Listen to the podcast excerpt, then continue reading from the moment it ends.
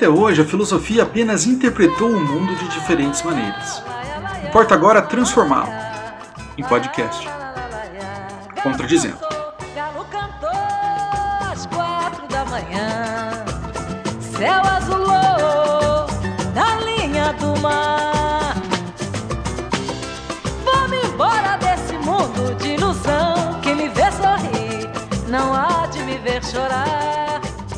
Continua aqui a série do Contradizendo Filósofas, Desafios e Conquistas, projeto realizado em parceria com o GT de História das Filosofias, o projeto Filósofas UFPR e o veneno. Nesse segundo episódio, Tessa fala sobre o apagamento da mulher na história, a exclusão do outro na filosofia, sobre a filosofia e os feminismos, e a necessidade de afirmarmos as identidades e as diferenças de uma maneira inclusiva, contra uma ideia de um sujeito universal abstrato.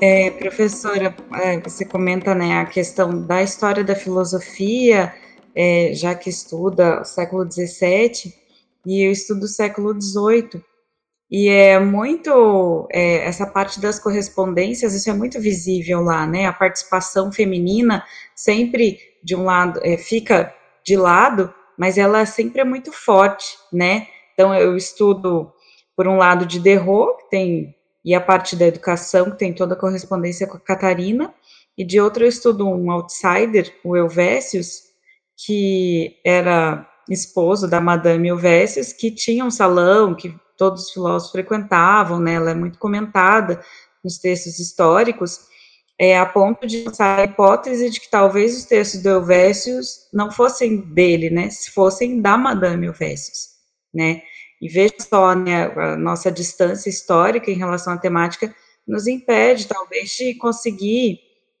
colocar essas questões é, mais proximamente, né, até como a professora comentou, questão de cartas que são queimadas, né, veja só uma riqueza que é perdida, né, que acho que nós temos que cada vez mais tentar retomar, assim, né, principalmente nesse período.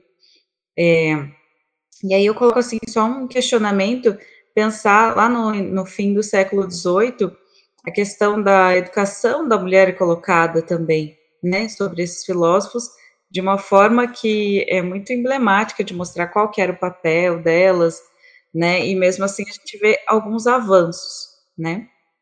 Outra pergunta seria mais é, para relacionar essa, que, essas questões da história da filosofia mesmo, né, as pensadoras atuais e pensar como elas lidam com a história anterior, né. Então, eu penso lá no Manifesto Cyborg, da Dona Haraway, ela faz um chamado a um apagamento das, das identidades de toda forma considerada essencialista, né. A gente poderia entender o manifesto como uma extensão da concepção de humanidade, ou melhor, a sua transformação, né, no ciborgue, onde as divisões entre raça, gênero e espécie, elas não seriam mais determinantes, né? Então, para isso, ela coloca como um manifesto tanto irônico quanto materialista. A minha questão é até que ponto, né, essa questão de você colocar é, a, é, a retirada das identidades, né, ela acaba, mesmo sendo mais inclusiva, ela não acaba por tentar se tornar universalizante, tal qual esse conturbado ideal de humanidade que a gente tinha no período iluminista, né? Como é que a gente pode medir isso? E como é que é, esse pensamento atual pode colocar esse materialismo histórico no papel da função social das mulheres? E é isso, por enquanto. Obrigada, Camila, pelas questões. É, eu acho que, é, bom, você estuda século XVIII, eu acho que é, as mulheres têm uma presença enorme no século XVIII, né? A Simone de Beauvoir, inclusive, no Segundo Sexo, fala que é, vai, quando vai falar da filosofia, ela está falando de vários aspectos, eu pensar os motivos da opressão das mulheres ao longo da história. É, e na história da filosofia, ela fala assim: bom, claro que a gente tem filósofos que são total exceção, e todos os que ela coloca como exceção são filósofos do século XVIII. Né? Então, é, Condillac, até de Derrot, salvo engano, ela cita, não tenho certeza. É, mas, além disso, a gente tem mulheres que altearam a voz, vamos dizer assim, no século XVIII, né? E pensando na questão da Revolução Francesa e dos direitos, você falou da universalidade, mas depois eu volto a isso, mas dos direitos universais do homem, a gente tem a Olympe de Gouges, por exemplo, é, pedindo o direito das mulheres. Ela foi guilhotinada, mas a gente sabe da, da dessa reivindicação dela, né? É, ou a Mary Wollstonecraft, que escreveu a reivindicação dos direitos das mulheres, né?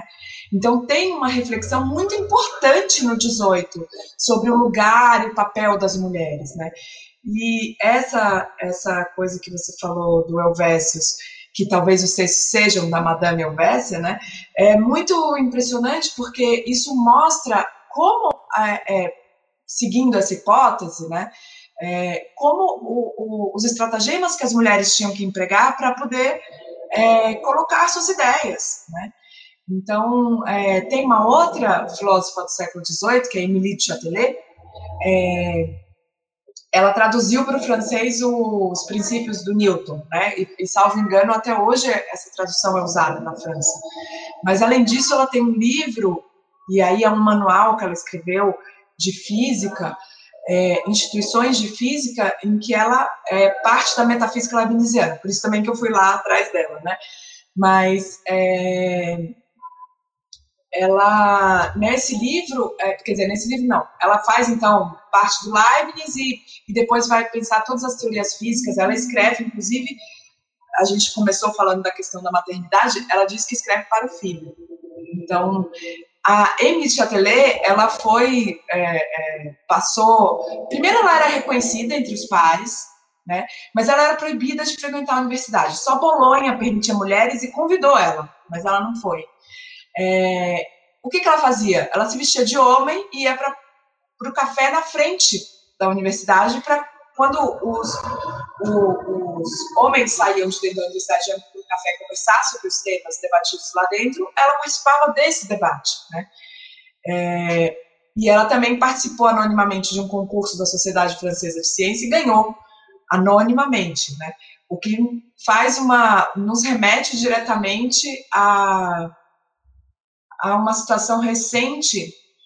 Eu estou sem os dados todos aqui, mas por conta da pandemia, na École des Hautes Études da França, salvo engano, né? Agora é, preciso verificar se foi mesmo essa instituição. Fez é, as provas, é, não as entrevistas, né? Porque não era possível ter o presencial. Entrou o dobro de mulheres do que nos anos anteriores, porque era anônimo.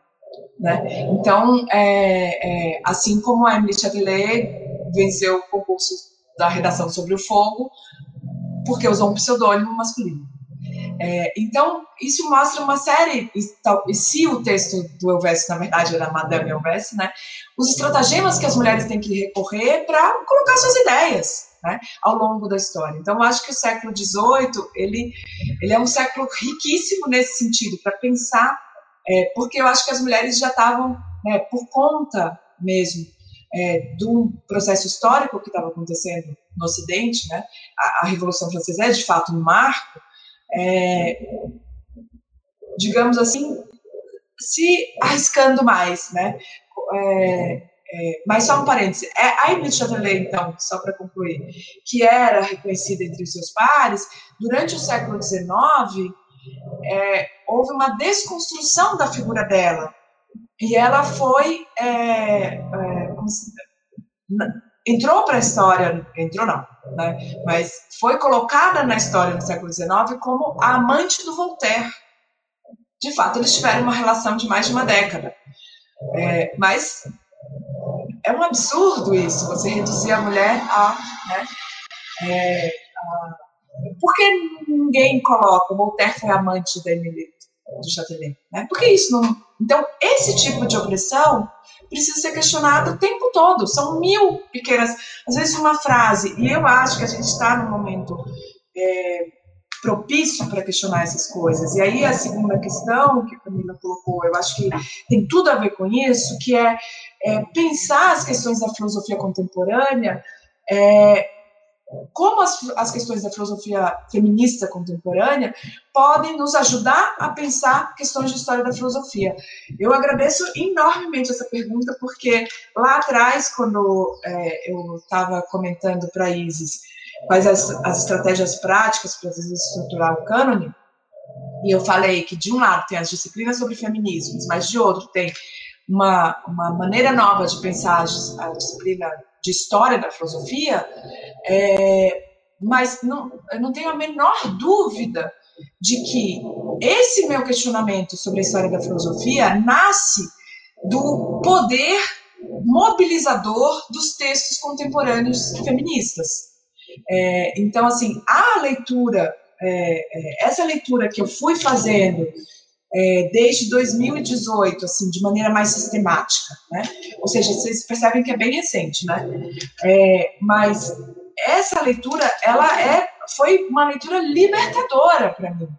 E, de fato, mudou completamente. Não tem como eu voltar atrás na minha maneira de dar aula, é, é, um, e na maneira como eu lido com a história da filosofia agora. Então, é, só para citar algumas questões, né? É, você falou a questão da identidade, né? Que é uma questão clássica da filosofia. Até que ponto as identidades e é, é, a possibilidade de, de criar uma pseudo-universalidade não é, barra uma, uma reflexão propriamente feminista, né? É, assim, pensando um pouco né, sobre a maneira como o, eu organizo o curso, é justamente um debate sobre a questão da identidade, é, o curso sobre feminismos, né, é, que foi mudando, né, cada vez que eu dou, vira outro curso, mas, de todo modo, é, a questão que eu, da qual eu parto é a questão da identidade, porque é uma questão clássica, é uma questão muito forte no século XVII, particularmente, né, é, e eu parto da Virginia Woolf, né? É, quando ela está no, no, quarto só seu, escrevendo, é, narrando né, um ensaio, ela precisa fazer uma conferência sobre o tema Mulheres e a Filosofia, ela se questiona sobre esse, sobre esse tema, né? Então ela diz assim, logo no, na primeira página do um quarto só seu, ela diz assim: o título, as mulheres. Ah, não era, desculpa, não era as mulheres da filosofia, era as mulheres da literatura. O título As Mulheres e a Literatura podia significar, e talvez fosse esse o significado que vocês pretendiam, as mulheres e como elas são. Podia significar as mulheres e a literatura que elas escrevem. Ou também podia significar as mulheres e a literatura que se escreve sobre elas. E, ou ainda podia significar que essas três estão indissociavelmente mescladas, né? Então, ela parte de um questionamento justamente há uma essência da, do que é ser mulher, né? É, é, há uma identidade mulher, e eu acho que os textos feministas contemporâneos estão todos pondo em xeque isso, né? A própria Virginia Woolf, em Orlando, a gente fica evidente que não tem uma essência do que é ser mulher, né? O Juliano Santiago, no prefácio da edição da Autêntica, do Orlando, chega a falar que é o primeiro romance queer, é, é, da história da literatura ocidental. Né? Mas por quê? Orlando é uma pessoa, é uma mesma pessoa, que nasce homem e se transforma em mulher. É a mesma pessoa. E quando acontece a transformação, tem uma reflexão sobre isso. Nada mudou, mas tudo mudou. Mudou a maneira como a sociedade passa a tratar essa pessoa que agora é mulher. E é, Orlando passa a sentir na pele todas as opressões ligadas ao fato de ser aparentemente uma mulher. E, inclusive, Orlando, como a Emily Chatelet, aliás, se veste de homem, eventualmente, para ter uma saída à noite, mais livremente, né? Então, é, tem é, é, um questionamento sobre uma essencialidade do que é ser mulher né, na Virginia Woolf. E eu, eu parto disso. Tem uma essência do feminino? Claro que não, tem uma natureza do feminino. Isso é uma construção histórica, cultural, social, política, e que a gente hoje chama de uma construção de, do gênero. Né? E aí tem todo um, um, um, debate sobre isso. Se a gente naturalizar essas opressões, eh, se a gente, desculpa, se a gente naturalizar o sexo ou o gênero, a gente naturaliza as opressões inviabiliza a possibilidade de questionamento delas. Então, os textos feministas contemporâneos estão todos pondo em xeque isso, com perspectivas diferentes, né? A partir de, de pontos de vista, é, é, cada um ao seu modo, é, mas eu gosto muito da, se a gente pode chamar assim, é, do feminismo queer, né? Então, da Donna Haraway, que a Camila citou, mas também da Teresa de Lauretis, da Monique Wittig, Butler, Preciado, porque estão questionando a naturalidade é, do sexo, a naturalidade não só do gênero, mas a naturalidade do sexo, inclusive. Né? Então, há um crescente ao longo desses textos que vai de um questionamento ao gênero é construído em cima de um sexo biológico. Um, passa, disso se passa para a ideia de que é, o próprio sexo é uma construção social. Então, é, na hora que, hoje, no ultrassom, é dito, é menina, no ultrassom, com isso já tem uma lista de coisas que essa criança é, vai ter que fazer, vai ter que enfrentar, vai ter que viver simplesmente por esse, por esse ato de fala, né, diz Butler, é menina. Então, é, esse questionamento da naturalidade do gênero e do sexo né, é, permite um questionamento das opressões também. Não há, as, as opressões não estão baseadas em, uma natureza ou numa essência feminina, as mulheres sendo essencialmente pacíficas, passivas e etc. Não existe isso. Né? É tudo uma grande construção social. Né? Então, dar de cara com isso nesses textos é algo libertador, e você passa a imaginar as opressões que as mulheres que estavam tentando entrar no debate filosófico sofriam. Se hoje, hoje, né, é, de 49 pesquisadoras da USP, 12 pensaram, vou me inscrever nesse prêmio, apenas 12, se hoje essa opressão é vivida por mulheres, imagina nos séculos anteriores, né? Bom, tudo bem que hoje, hoje, nesse ano, a gente está num momento péssimo politicamente do Brasil, né? Então, é, mas, enfim, não, eles estão tentando destruir uma série de. É, e estão destruindo uma série de direitos conquistados, mas há uma consciência aí que eu não sei se dá para voltar atrás. Então, eu acho que tem um feminismo das ruas aí, é, que eu não sei não se eles vão. Eu espero que não, que eles não consigam é, destruir, não. Então, é, só para concluir com a questão de é, será que a gente apaga as identidades com uma pseudo-universalidade? É, eu vou seguir a sugestão é, de uma feminista negra brasileira, mas que é professora no Canadá, que é a Denise Ferreira da Silva, é, que ela diz o seguinte: é, nós temos que afirmar a diferença. Mas a diferença sem separabilidade, sem segregação. A diferença ela não serve para segregar. A, dif a diferença deve ser afirmada de maneira criativa. Então não há uma, é, essa universalidade, não há o homem, né? A gente nem falava a humanidade. Agora a gente já se corrige, mas falava o homem, né? Então, você tem aí uma pseudo-universalidade. A Denise Ferreira da Silva, eu acho que todas as feministas negras questionam isso, e os feminismos pós-coloniais e decoloniais também estão questionando essa pseudo-universalidade desse sujeito da filosofia. É, mas a Denise mostra como essa, no interior da construção mesma da história da filosofia, é uma, uma um, um, uma identidade que exclui um outro, e um outro que é tem gênero, tem raça, né? E tem classe. Então, é uma discriminação mesmo. Então, a proposta é, vamos afirmar a diferença, né? Esse outro, por exemplo, a Grada Cloma fala, é o outro do outro. Não tem voz nenhuma, diz a, a Spivak, né? Então, é, a Denise propõe, vamos afirmar a diferença, mas de uma maneira criativa, e não para segregar, não para separar. Então, vamos fugir da, da ideia de uma universalidade que apague as diferenças. Né? É, então, isso só, só fiquei citando nomes para mostrar como esses textos são, assim, têm um teor revolucionário, né?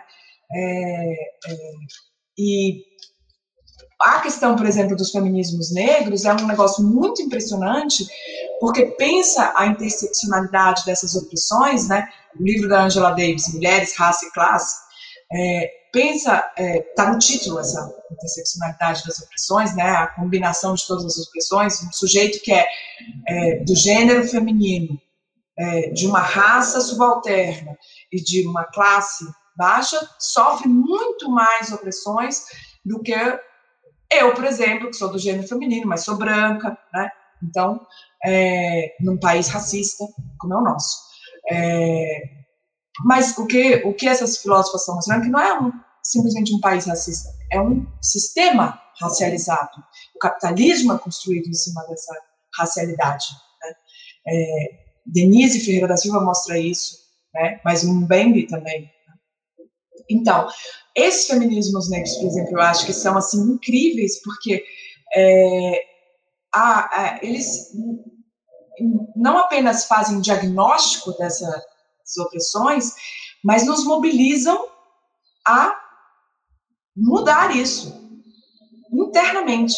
Então, a Patrícia Hill Collins, por exemplo, ela cita Bell Hooks numa descrição do que seria essa posição, aspas, privilegiada da mulher negra na academia.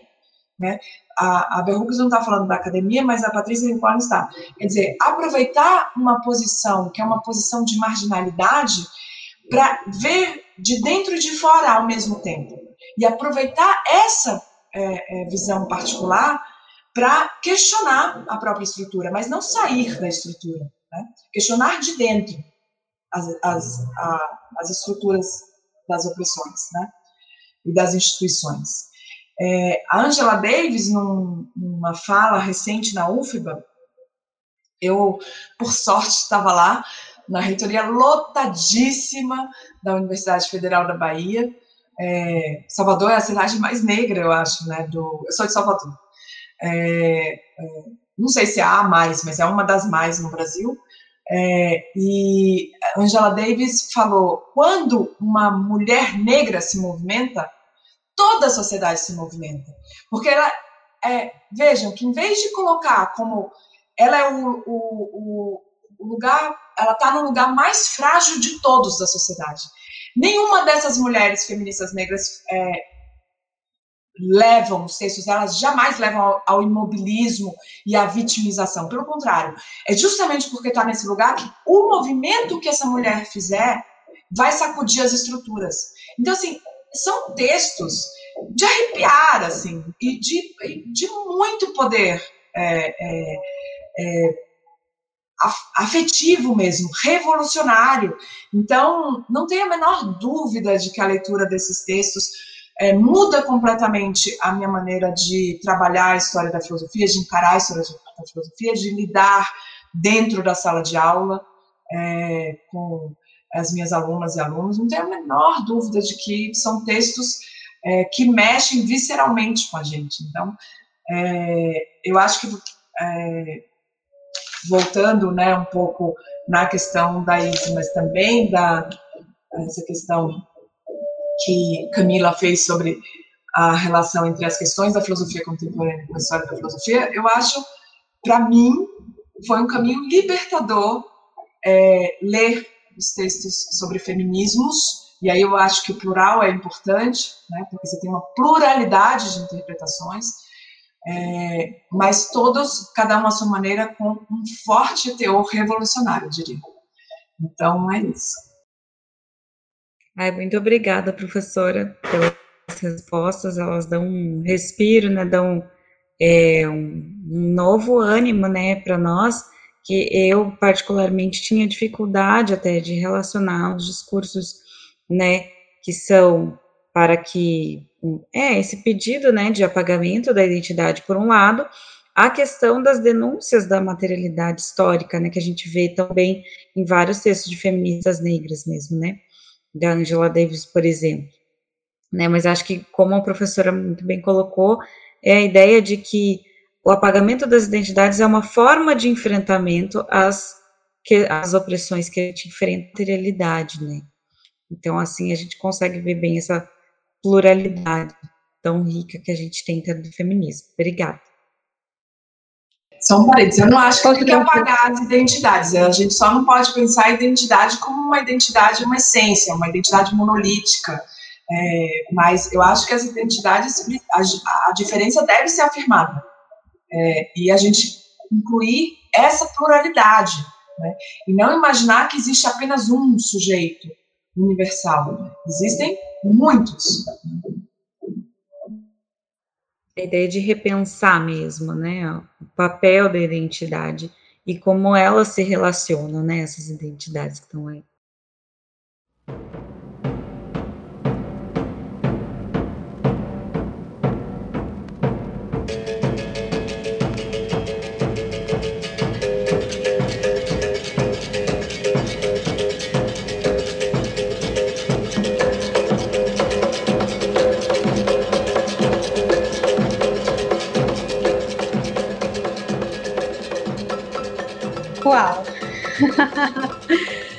é, eu gostaria, enfim, de comentar muitas das coisas que você falou, mas não vou ser tão centralizada assim.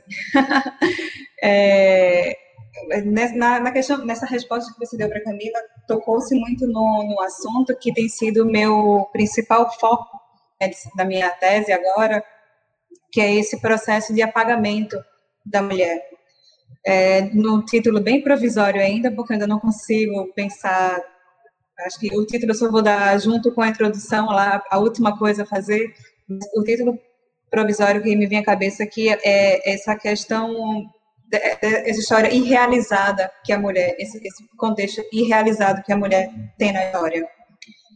É, e aí eu, eu, parto de vários exemplos que vocês comentaram, você e a Camila comentaram sobre o século XVIII, e aí eu me, eu me debruço muito sobre um, um texto da, da Flora Tristan, que, que vai falar, por exemplo, lá no, no União Operária, o texto que ela usa, sobre a Revolução Francesa e sobre a necessidade delas das mulheres também conquistarem o seu 1792, né, que muito foi prometido a elas naquele momento e, na verdade, quase nada foi feito. Ela, por exemplo, foi vítima de um processo de. Ela tentou o divórcio, que tinha sido proibido novamente na época, e, e de. A, a ação, é, ela moveu o processo de divórcio, porque ela também foi vítima de uma tentativa de assassinato, e no meio do processo ela passou a ser ré. De vítima do processo, ela passou a ser ré, e aí ela perdeu a guarda dos filhos, enfim, e, e aí ela vai narrando isso com muita dor, com muito sofrimento, mas vai mostrando que mesmo com todas as conquistas que tiveram no século com a Revolução Francesa, as mulheres não puderam usufruir disso. E aí ela conclamava também as operárias, que era o lugar de onde ela partia, na situação material dela, a conquistarem o seu 1792. E aí nesse processo também de, vários apagamentos e você trouxe, professora, a Virginia Woolf, né, mostrando, eu também lembro da, da Mary Shelley, que só pôde assinar o seu Frankenstein no, quando ele já estava na terceira edição. E ela, filha da Mary Wollstonecraft, né, a primeira das grandes mulheres feministas que a gente tem é, exemplo. Então, são, são vários e vários processos de apagamento que a gente precisa rever, né, que a gente precisa dar novamente voz. Eu estudo o eu estudo na, é, um homem branco não é bem cânone, mas tem se tornado cada vez mais difundido. Então, eu estudo Walter Benjamin, e aí ele fala muito nessa tradição dos oprimidos, né? Ele fala nessa necessidade de resgatar esses oprimidos, esses oprimidos. Bem, e, e assim, do meu ponto de vista de mulher, de mulher nordestina, também de mulher, mãe, enfim, eu entendo sendo a mulher esse esse oprimido ao qual eu quero e que eu preciso dar voz novamente, que eu preciso que ele se faça presente. É, eu gostaria que você comentasse um pouco sobre esse processo de apagamento que todas nós e várias, de várias é, linhas de pesquisa da literatura, da arte, é, nem cabe colocar todas aqui, mas são todas elas né, que sofreram esse apagamento.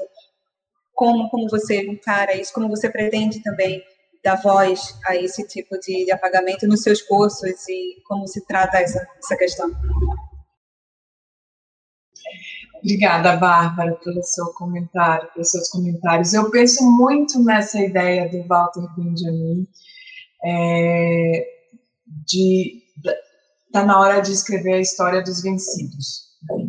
ou das vencidas. Eu penso muito nessa nas teses sobre a história, porque por várias razões, por, também pelas questões de memória que eu é, sobre a qual eu fico pensando, né, é, e, e, que envolvem uma memória recente do país.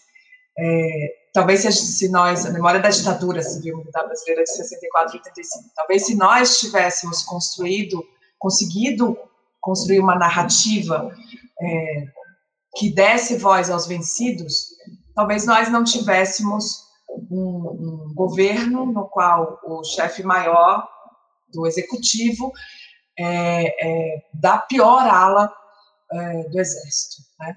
Então, e que é, no seu é, voto é, pelo impeachment da nossa primeira presidenta, que não tinha nenhum motivo concreto para sofrer o processo de impeachment, exaltou um homem que torturava inclusive crianças ou é, é, militantes na frente de seus filhos. É, e, e, fazia coisas terríveis com mulheres na tortura. Então, eu não consigo citar, mas é a pior coisa que vocês podem imaginar. É, bom, então, é, eu penso muito nessa, nessa, nas teses sobre a história do Walter Benjamin, e eu acho que, é, de fato, nós temos é, um, um, papel, né? É, e, e, eu acho que a gente precisa dar voz às mulheres é, da maneira como a gente conseguir, né? É, sem esperar que, que vá ser a voz, uma coisa definitiva para sempre. É uma luta que é constante o tempo todo e a gente não pode parar. Mas o primeiro passo é o reconhecimento dessas opressões. Nesse sentido, eu acho que desses apagamentos e desses silenciamentos, né, eu acho que é, a gente. Por isso que a pesquisa numérica que mostra que o número de mulheres na pós-graduação em filosofia cai ao longo dos anos, é um, um, dado importante, porque isso faz com que, nossa, aquilo que cada uma de nós estava sentindo na pele está ali, ó, com números inquestionáveis. Né? É, então, é, é, é, uma das formas, é uma maneira de mobilizar uma reflexão sobre nós mesmos. Né? E eu acho que é, é, na minha trajetória pessoal individual aconteceu essa essa, essa coisa de pensar um pouco, parar e pensar. Mas eu acho também que tem um, um, uma questão histórica aí, de um momento histórico. Então, isso que eu falei várias vezes, eu tenho a impressão, não tenho, não, não pesquisei, não tenho dados e tal, mas eu tenho uma impressão de que é, as conquistas de direitos dos, das últimas décadas é, mudou muito a nossa maneira de pensar. Tem várias coisas que a minha filha mais velha, que hoje tem 16, quase 17 anos, vai. É, é, que ela, obviamente, para ela é uma questão de machismo, que eu não percebia como tal. Então tem uma questão geracional, por isso que eu disse, os meus alunas e alunos não vão deixar a coisa voltar atrás. É, então eu tenho uma grande é, esperança na juventude, assim, é, de um, um, a gente não vai voltar atrás, apesar desse governo machista, misógino é, e dessas opressões todas terríveis que a sociedade brasileira como um todo está vivendo por conta desse desgoverno, né? É, mas é, então é, eu acho que a gente é, acho muito é, impressionante a história que você narrou da Flora Cristã, é, e eu acho que a gente tem, por exemplo, esse papel de, de narrar essas histórias. Tem uma parte que não é considerada, isso é um, uma questão, uma posição pessoal é, não é considerada, a, a gente aprendeu a, a ler os textos apenas pelos textos. E eu acho que é uma coisa muito importante, a gente não colar um texto é, na biografia daquela pessoa que escreveu. Até porque, como diz a Virginia Woolf, um texto, ele não é nunca uma questão de mérito, de gênio, de um gênio, né? Ele é a produção é, a partir de uma tradição. Então, é, eu acho isso importante. Mas, por outro lado, eu acho que para resgatar as mulheres do esquecimento na história da filosofia e, e é, lutar contra os apagamentos e os silenciamentos, a gente tem sim que narrar a biografia dessas mulheres. Sem deixar de mencionar, por exemplo, aquilo que eu estava falando, é, na questão do século XVII, elas eram da nobreza numa sociedade de corte. Isso as colocava numa posição, entre aspas, entre as mulheres, pelo menos, de privilégio. Né? É, então, é, a gente não tem como a gente. É, eu não estou dizendo que é para a gente trabalhar as ideias das filósofas é, como se fossem inteiramente dependentes da sua situação concreta. Né? Eu acho que a gente tem que trabalhar as ideias pelas ideias. As ideias da Elizabeth valem por elas mesmas, a gente pode é, fazer teses sobre isso. Mas, para reescrever o cânone e repensar é, é, o lugar das mulheres na luta contra os apagamentos e os silenciamentos, de algum modo, a gente precisa conciliar é, uma condição particular, e nisso também estou pensando um pouquinho, Walter Benjamin, é, uma condição particular daquela pessoa, com quanto essa condição particular é expressiva de uma opressão que é muito mais ampla do que a que aquela pessoa está sofrendo. Né? Então, de algum modo, sem reduzir é, é, a filosofia e o pensamento e as ideias a questões é, biográficas, jamais, né? Apesar disso, a gente precisa resgatar a biografia também das mulheres. Né? Então, eu acho, é, é, para responder a sua pergunta, né, essa luta contra o apagamento e o silenciamento, é, a gente precisa ter um lado da pesquisa que é respeitar isso que você falou, né? É, é, a Flora Tristan é, tentou o divórcio por uma tentativa de assassinato, no meio desse processo ela virou ré, perdeu a guarda dos filhos. Nossa, a gente começou falando de maternidade aqui, eu acho que eu ia ter um treco se acontecesse isso comigo, né? É, não sei se eu sobreviveria assim, é, mas é, não dá, é uma história muito séria isso, e, e certamente, eu não estou dizendo para reduzir as ideias e o fato dela conclamar as operárias a essa experiência dura que ela viveu, mas a gente não pode silenciar essa história pessoal dela, né? Então, eu acho que, inclusive, isso é uma questão é, que eu coloco, né? Na, nessa ideia de reescritura do cânone e de lutar contra os apagamentos e silenciamentos, qual é o lugar da materialidade é, não apenas da materialidade do texto e das ideias, mas dessas biografias pessoais e o quanto e como isso é uma questão para mim mesmo, não tenho uma resposta.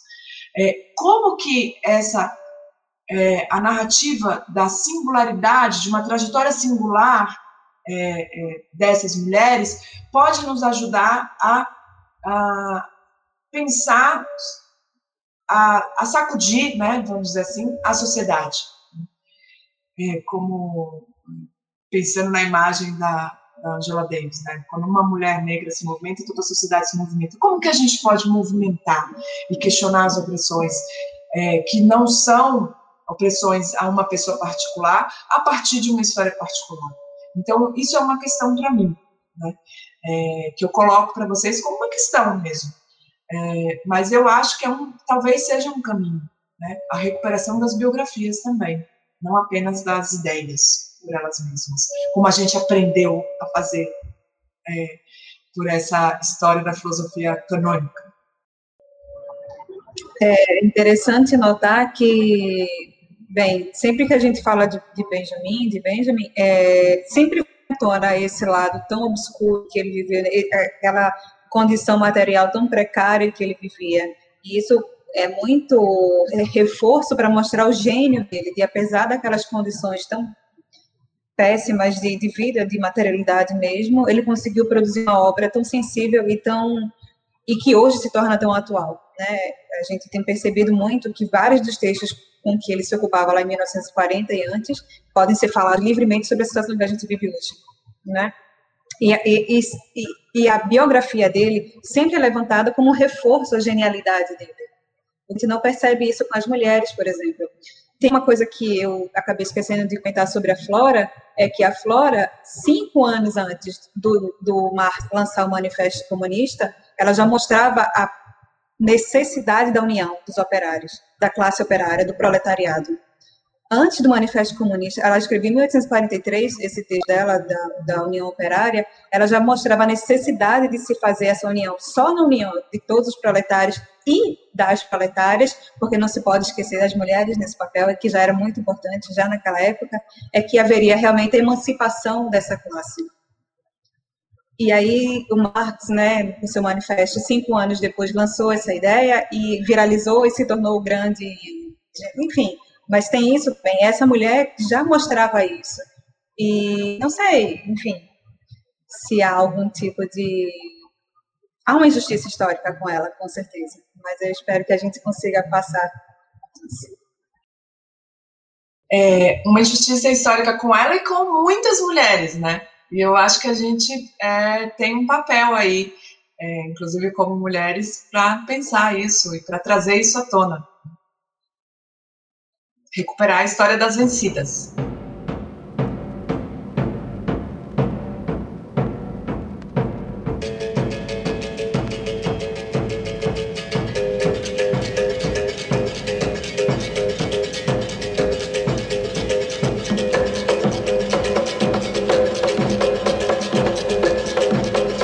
Isis, é, você tem alguma questão para fazer também? Vou passar a palavra para você. Ah, eu tô, assim, eu nem sei o que comentar, assim, foi, né, essa entrevista está sendo uma aula, assim, várias reflexões em vários sentidos nessa questão da mulher na história da filosofia. É, eu não sei, estava pensando que a Camila, a professora Tessa, a Bárbara falaram, assim, eu, por enquanto, não tenho nenhuma questão, assim, só, assim, é mais, serve para tornar mais forte aquele nosso sentimento de escavocar onde a gente está tá pesquisando, assim, as mulheres que com certeza estavam ali estavam contribuindo, né? Eu, tô, eu estudo, né, filosofia do corpo lá no século XV, mas assim, eu tenho certeza que ali, né, junto naquelas danças de corte ali, né, naquele processo civilizatório estava acontecendo, deve ter, junto, né, dos mestres da dança lá, com certeza mulheres que estavam ali Sim, só dá mais essa vontade da gente né, ir desestruturando esse cânone de viés machista, né, como a gente estava falando. E só aproveitar minha última fala para agradecer mais uma vez a presença da professora Tessa aqui. É, hum, é, nem tenho palavras. muito bom, muito bom mesmo. Camila, você quer acrescentar alguma coisa? Bom, primeiro, é, eu teria mais alguma pergunta, mas acho que é mais para a gente ficar refletindo, assim, né, pensar, o, eu, eu fiquei muito feliz que a professora falou, né, de a gente pensar nas gerações mais jovens e como elas dão para a gente muita esperança, né, de como o feminismo está colocado ali de uma forma totalmente diferente do que a gente vivenciou, assim, isso é muito legal.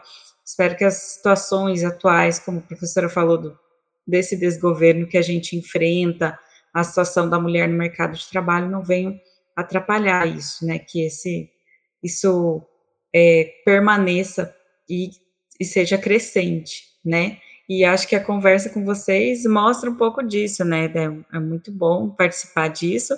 Agradecer muito a, a, presença da professora Tessa das colegas Bárbara e Isis, que a gente sai assim com um, é, uma esperança maior até, né? Obrigada. Ah, então, acho que a gente está começando a se, se encaminhar para os encerramentos.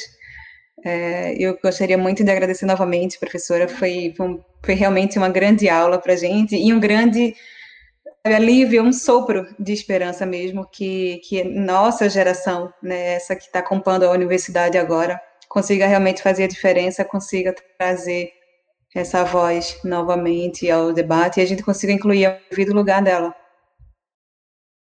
Gente, eu que agradeço super é, essa, essa conversa. É, também, também aprendi muito é, com as falas de vocês, as perguntas, as questões. É, é, isso é uma coisa que faz a gente pensar, né? Então, é, e a tentativa de organizar é, essa, essas ideias também para tentar que eu, que eu venho refletindo um pouquinho, né? Para tentar passar para vocês, isso também é uma coisa muito importante para mim mesmo. Então, é, eu agradeço imensamente essa conversa aqui. Então é isso, gente. Obrigada. É, a gente encerra por aqui. Percam os próximos episódios. Teremos mais coisas pela frente. Obrigada a todos, todas e todes. E até a próxima.